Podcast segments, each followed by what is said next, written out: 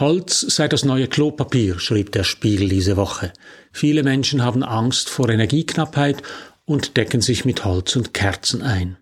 Doch was würde passieren, wenn die Energie in Europa wirklich knapp würde?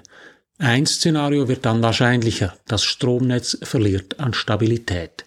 Die lokale Überlastung eines Netzknotens kann zu einem großflächigen Blackout führen, also zu einem totalen Stromausfall in der ganzen Region oder sogar im ganzen Land. Was passiert dann? Wie würde ich einen Blackout erleben? Können wir uns irgendwie vorbereiten? Bringen Kerzen und Kurbelradio dann etwas?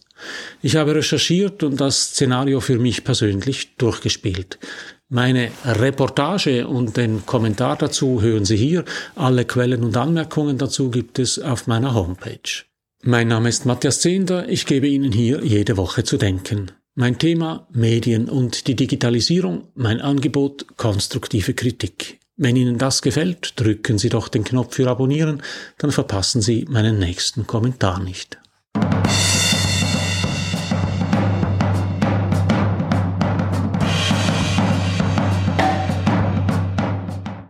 Es ist 6 Uhr morgens. Mein Handy spielt leise eine Weckmelodie, es kommt aber nicht weit. Ich bin wie meistens vor dem Wecker aufgewacht.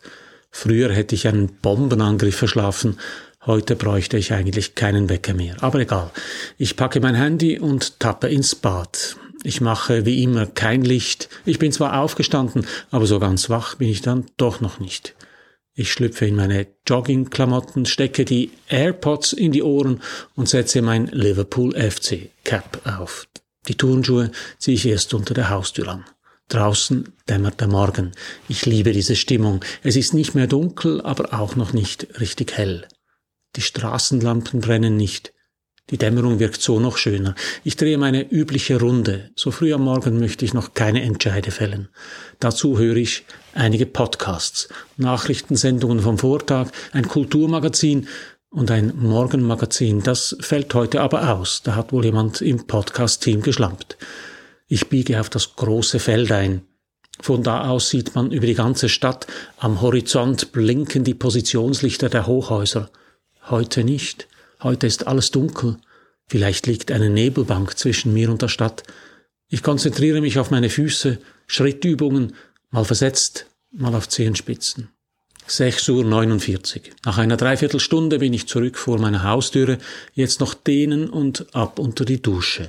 Bloß seltsam, dass das Wasser heute nicht richtig warm ist. Vielleicht haben sich Solaranlage und Heizung missverstanden. Ich mache mir geistig eine Notiz und will später die Heizung überprüfen rasiere ich mich halt mit lauwarmem Wasser. 7.18 Uhr. In der Küche fällt mir auf, dass die Uhr über dem Backofen schwarz ist und die Kaffeemaschine macht keinen Wank. Ist es die Sicherung? Ich drücke den Lichtschalter. Kein Licht. Definitiv die Sicherung. Aber der Backofen ist doch separat gesichert. Ich schaue mal nach. Im Keller ist auch kein Licht. Ich leuchte mit dem Handy den Sicherungskasten an. Alle Sicherungsschalter sind oben. Daran kann es nicht liegen. Der Router blinkt auch nicht. Jetzt werde ich langsam nervös. Die Heizung? Fehlanzeige. Wir heizen mit Gas, aber ohne Strom geht da gar nichts. Der Boiler zeigt nur noch 40 Grad. Der Strom muss irgendwann in der Nacht ausgefallen sein. Hat ein Marder unsere Stromleitung angefressen? 7.23 Uhr. Ich ziehe das Handy und starte den Webbrowser. Keine Verbindung. Kunststück, das WLAN ist auch weg. Und das Handy hat kein Signal. Vielleicht weil ich im Keller bin? Ich gehe nach oben. Weiterhin kein Signal. Funktioniert das Festnetztelefon, das Display leuchtet, aber nur weil es eine Fehlermeldung anzeigt, kein Netz. Ohne Router im Keller kann ich auch nicht telefonieren. Telefonleitungen gibt es schon lange nicht mehr. Technisch läuft die Festnetztelefonie längst über das Internet und das ist tot. Mein Router hat keinen Strom, aber auch alle Zwischenstationen in der Stadt sind lahmgelegt. Kein Internet und auch kein Handysignal. Irgendwo im Keller haben wir doch noch ein Transistorradio, aber keine Batterien. Ob die überhaupt noch senden? Ich finde es nicht heraus. Vielleicht wäre ein Kurbelradio doch eine gute Idee gewesen. 7.41 Uhr. Nach kurzer Diskussion mit meiner Frau beschließe ich, trotz Stromausfall ins Büro zu fahren. Vielleicht hat es da ja Strom oder das Netz funktioniert wieder, bis ich da bin. Und sonst arbeite ich an meinem Notebook. Das hat ja einen Akku. Auf den Straßen herrscht Chaos, die Ampeln funktionieren nicht, an den Kreuzungen drängelt sich der Berufsverkehr. Zum Glück bin ich mit dem Fahrrad unterwegs. Alle Läden sind dunkel, bei vielen sind auch die Rollos unten geblieben. Im Quartierladen eines Großverteilers steht ein Lieferwagen vor der Tür. Immerhin funktioniert die Logistik, denke ich mir, bis ich sehe, dass die Mitarbeitenden den Wagen nicht entladen, sondern beladen. Sie tragen korbweise Packungen aus dem Laden und werfen sie auf die Ladefläche. Der Stromausfall hat die Kühlkette unterbrochen, die Kühlregale sind nicht isoliert und haben sich schon in der Nacht aufgewärmt. Hackfleisch, Fisch und Meeresfrüchte müssen sofort entsorgt werden, auch gekühlte Fertiggerichte dürfen nicht mehr verkauft werden. Die Tiefkühlware ist wohl etwas besser geschützt, weil Kühltruhen und Kühlräume besser isoliert sind, aber lange wird es nicht dauern, bis der Laden sich auch um die Tiefkühlware kümmern muss. 7.58 Uhr. In der dunklen Stadt leuchtet das Universitätsspital geradezu unwirklich hell. Notstromaggregate sorgen dafür, dass der Spitalbetrieb aufrechterhalten werden kann. Bloß die Fahrstühle und die Klimageräte sind deaktiviert und in den Büros arbeitet die Heizung nicht mehr. Die Patientinnen und Patienten merken davon aber nichts und in den Operationssälen arbeiten die Chirurgen fast wie gewohnt. Ein anderes Bild zeigt sich in den Bürotürmen der Stadt, die bleiben dunkel. Büros sind auf Kommunikationsverbindungen angewiesen, ohne Internet und Telefonie können die Angestellten da schlicht nicht arbeiten. 8.14 Uhr. Das Mobilfunknetz in der Stadt ist weiterhin tot. Die Mobilfunkantennen sind zwar alle mit Akkus ausgestattet, die können aber nur einen Stromausfall von etwa einer Stunde überbrücken. Selbst wenn die Antennen funktionieren würden, das Netzwerk dahinter ist lahmgelegt. Die Router und Switches, die das Internet, die Mobiltelefonie und die Festnetzkommunikation schalten, sind alle ohne Strom. Ich kann weder mit meiner Frau noch mit meinen Kunden kommunizieren. 8.22 Uhr. Der öffentliche Verkehr ist weitgehend zum Erliegen gekommen. Es fahren nur noch die Autobusse, Trams, Trolleybusse und die Bahn stehen still. Die Bahnschranken bleiben oben. Die Autofahrer kümmern sich nicht darum, weil die Bahn ja nicht mehr fährt. Nahe der deutschen Grenze kommt es deswegen zu einer beinahe Kollision zwischen einer Diesellok und einem Lieferwagen. 8.46 Uhr. Im Büro angekommen klappe ich mein Notebook auf. Der große Bildschirm bleibt heute schwarz. Auch im Büro hat der Computer kein Internet. Schreiben kann ich auch ohne. Meistens jedenfalls. Bloß die Rechtschreibprüfung funktioniert nicht. Den Duden gibt es nur mit Netz. Fragt sich, was ich mit dem Text mache, den ich da schreibe. Veröffentlichen kann ich ihn nicht. Das Internet ist ja tot. Ich kann ihn auch niemandem schicken. Ausdrucken geht auch nicht. Also speichere ich meine Arbeit lediglich ab. Zur Sicherheit nicht nur auf dem Notebook, sondern auch auf einem Speicherstick. Man weiß ja nie. 9.00 Uhr. Im Büro habe ich auch ein kleines Radio. Es empfängt tatsächlich die Nachrichten von Radio SRF. Die wichtigen UKW-Sender in der Schweiz sind mit Notstromversorgung ausgestattet. Die Nachrichtensprecherin berichtet von dem großflächigen Blackout in der Schweiz. Ein Unwetter hat in Norditalien eine wichtige Stromleitung unterbrochen. Das hat eine Kettenreaktion im europäischen Stromnetz ausgelöst. Weil der Strom ohnehin knapp ist, ist es zu einem Blackout gekommen. Es folgen einige Verhaltenshinweise und das Versprechen, der Bund sei zuversichtlich, dass die Schweiz bald wieder Strom haben werde. Mehr Nachrichten gibt es nicht. Offensichtlich haben auch die beim Radio kein Internet und damit keinen Zugriff auf Nachrichtenagenturen und keinen Kontakt mehr zu ihren Journalistinnen und Journalisten. Später erfahre ich, dass die Informationen über den Blackout per Kurier ins Radiostudio geschickt worden sind. 12.00 Uhr. Im Münster kommt es zu einem spontanen Gottesdienst. Das Kirchenschiff ist mit Kerzen erleuchtet. Das sieht eigentlich hübsch aus. Die Glocken der Kirche allerdings bleiben stumm. Ohne Strom kann auch die Kirche nicht mehr läuten. Das Museum nebenan bleibt geschlossen. Die Türe ist so groß und schwer, dass sie von einem Automaten geöffnet wird. Jetzt blockiert der Mechanismus die Tür. Ganz anders die Schule. Im Schulhaus gegenüber scheint die, der Unterricht ganz normal zu funktionieren. Lehrerinnen und Lehrer stehen an der Wandtafel, reden mit ihren Schulklassen oder lassen eine Prüfung schreiben. Strom braucht es dazu mindestens vorübergehend offenbar nicht. Im Gegensatz zu mir, ich komme nicht weit ohne Strom und entsprechend ohne Internet. Ich gebe auf. 15.48 Uhr. Auf dem Rückweg nach Hause fällt mir ein Polizeiauto am Straßenrand auf. Es ist ein Tesla. Vielleicht ist der Akku leer. Da hat wohl jemand die Dauer des Stromausfalls unterschätzt.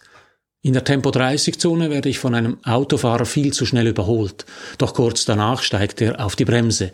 Er ist geblitzt worden. Die mobile Radaranlage ist offenbar mit einem leistungsfähigen Akku ausgestattet. Ganz im Gegensatz zur Alarmanlage des Schmuckladens an der Hauptstraße. Das Alarmsystem und die Überwachungskameras sind außer Gefecht gesetzt. Der Besitzer scheint nicht auf die Vernunft der Menschen zu bauen und hat einen Wachmann vor den Laden gestellt. Immerhin kann man so nicht einfach reinspazieren und den Schmuck mitlaufen lassen. 16.11 Uhr. Vor dem Quartierladen des Großverteilers hat sich eine Menschentraube gebildet. Ich erkenne einen Nachbarn und frage ihn, was los sei. Er sagt mir, dass im Laden nichts mehr verkauft werde. Ohne Strom funktionieren natürlich die Kartenterminals und das Bezahlen per Mobiltelefon nicht mehr. Also hätten die Leute zur Bargeldreserve gegriffen, die sie, wie empfohlen, angelegt hatten. Weil es sich dabei aber in den meisten Fällen um große Banknoten handelte, sei dem Laden schon nach kurzer Zeit das Wechselgeld ausgegangen. Deshalb sei der Verkauf jetzt gestoppt. 16.32 Uhr. Zu Hause räumen auch wir erstmal den Tiefkühler und den Kühlschrank aus. Die meisten Produkte müssen wir entsorgen. Dann kochen wir Pasta, gleich auch für die Nachbarn. Ihr Induktionsherd ist lahmgelegt. Unser Gasherd funktioniert, wir müssen lediglich die Flamme von Hand anzünden. Wir fragen uns, wie lange wir noch Wasser haben. Wir wohnen auf einem Hügel bei Basel. Der Wasserturm im Quartier stellt sicher, dass wir über genügend Wasserdruck in den Leitungen verfügen. Aber irgendwie muss das Wasser ja in den Turm gepumpt werden. Immerhin haben wir Wein im Keller. Wir trinken mit den Nachbarn ein Glas zur Pasta. Das Handy bleibt dabei stumm. Wir wissen alle nicht, wie es unseren Kindern geht. Sie haben keine Möglichkeit, uns zu kontaktieren. Man sollte meinen, ein paar Stunden ohne Telekommunikation, das sei eine Erleichterung. Wir fühlen uns aber taub und stumm zugleich. An Homeoffice ist nicht zu denken. Auch ein Prepper in der Nachbarschaft, der sogar ein kleines Notstromaggregat im Keller hat, ist abgeschnitten von der Welt. In einem Netzwerk bringt es nichts, wenn nur ein einzelner Knoten funktioniert, ganz egal, ob es sich um das Telefonnetz, das Internet oder eine Computeranwendung handelt. 21.18 Uhr. Für den Fall, dass das Handynetz in der Nacht wieder funktioniert, laden wir unsere Mobiltelefone im Auto auf. Die Autobatterie reicht locker dazu aus, die kleinen Geräte mit etwas Strom zu versorgen. Vor dem Schlafengehen möchte ich bei Kerzenlicht noch lesen, Bücher brauchen schließlich keinen Strom. Doch das Licht der Kerzen flackert, ich kann kaum entziffern, was auf den Seiten steht. Ich klappe das Buch bald wieder zu. Wenigstens schlafen geht auch ohne Strom. Ja, und was lernen wir jetzt daraus? Es ist schwierig zu sagen, wie groß die Gefahr eines nationalen Blackouts ist. Sicher ist, die Gefahr wird größer. Die Strommangellage, über die wir derzeit viel reden, ist etwas anderes als ein Blackout. Im ersten Fall wird die Energie langsam knapp. Im zweiten Fall kommt es, auch wenn genügend Energie vorhanden ist, zu einem Totalausfall des Stromnetzes, zum Beispiel aufgrund einer lokalen Überlastung, die sich auf das ganze Netz überträgt.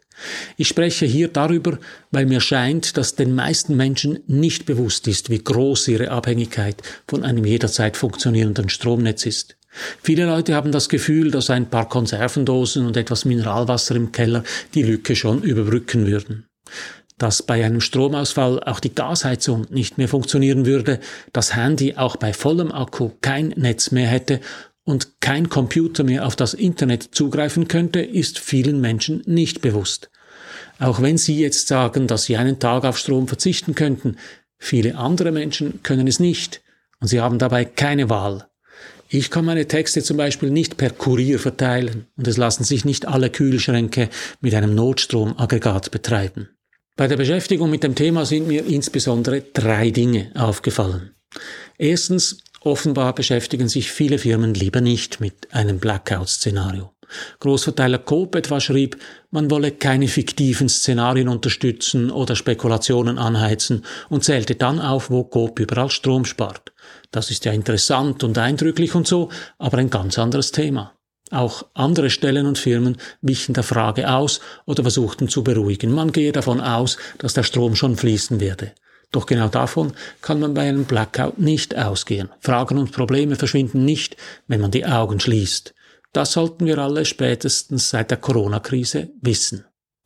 Zweitens, Vorbildlich reagiert die Swisscom. Klar und deutlich sagt die Firma, dass die Verfügbarkeit von Fest- sowie Mobilfunkservices in der Schweiz bei einem Stromausfall auf etwa eine Stunde beschränkt sind. Danach läuft nicht mehr viel. Es ist entscheidend, dass die Bevölkerung das weiß. Strom ist nicht einfach bequem oder gar ein kleiner Luxus. Elektrizität bildet das Rückgrat unserer Gesellschaft. Dazu müssen wir stehen. Deshalb müssen Firmen, Institutionen und der Staat den Bürgerinnen und Bürgern klaren Wein einschenken und rechtzeitig Lösungen entwickeln. Und zwar für die Stabilität des Netzes als Ganzes. Wie können zum Beispiel die Notstromaggregate in den Firmen im ganzen Netz helfen? Wie lassen sich die Akkus von E-Autos als Stromspeicher nutzen? Wie können wir unsere Kommunikationsnetze und unsere Arbeitsabläufe sicherer machen? Und vor allem, was passiert im Ernstfall? Drittens, wir leben in einer vernetzten Gesellschaft und die läuft nicht ohne Strom. Wer sagt, früher sei es ja auch ohne Internet gegangen, verkennt die Wichtigkeit der Kommunikationstechnik total. Ohne Netz kann wohl etwa die Hälfte der Schweizer Angestellten nicht arbeiten. Auch Handwerker sind heute auf das Internet angewiesen. Die Telefonnetze funktionieren nicht mehr ohne, auch der Polizeinotruf nicht. Ganz zu schweigen vom Zahlungsverkehr und den Bankomaten. Vor diesem Hintergrund ist es geradezu lächerlich, die Menschen mit der Aufforderung zu beruhigen, sie sollten sich Kerzen kaufen und Bargeld bereitlegen. Selbst Kurbelakku oder Notstromaggregate nützen nichts, wenn die Netze nicht funktionieren. Wir müssen als Gesellschaft in die Stabilität der Strom- und der Kommunikationsnetze investieren. Das heißt übrigens auch, wir brauchen endlich ein Stromabkommen mit Europa. Denn die Wahrscheinlichkeit, dass uns irgendwann das Licht ausgeht, die ist größer geworden. So viel für heute. Drücken Sie doch noch schnell den Abonnieren und den Gefällt mir Knopf, dann hören wir uns in einer Woche wieder. Alles Gute.